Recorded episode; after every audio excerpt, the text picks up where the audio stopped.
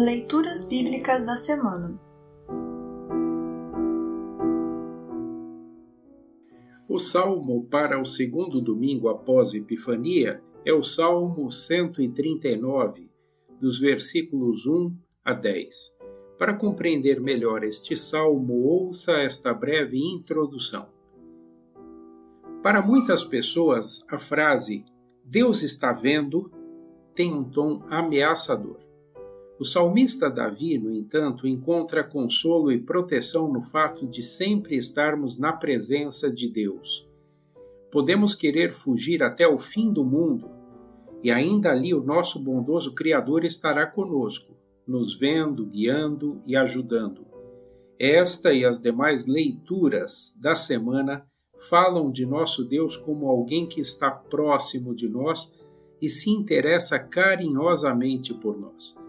Nossa mente não consegue compreender isso, mas crer e saber que Deus está presente traz paz ao nosso coração.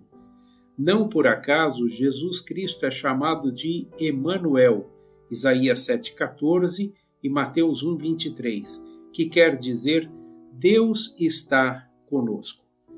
Ouça agora o Salmo 139, versículos 1 a 10. Salmo 139, 1 a 10. Título: A Presença de Deus. Salmo de Davi ao regente do coro. Ó Senhor Deus, tu me examinas e me conheces. Sabes tudo o que eu faço e de longe conheces todos os meus pensamentos. Tu me vês quando estou trabalhando e quando estou descansando. Tu sabes tudo o que eu faço.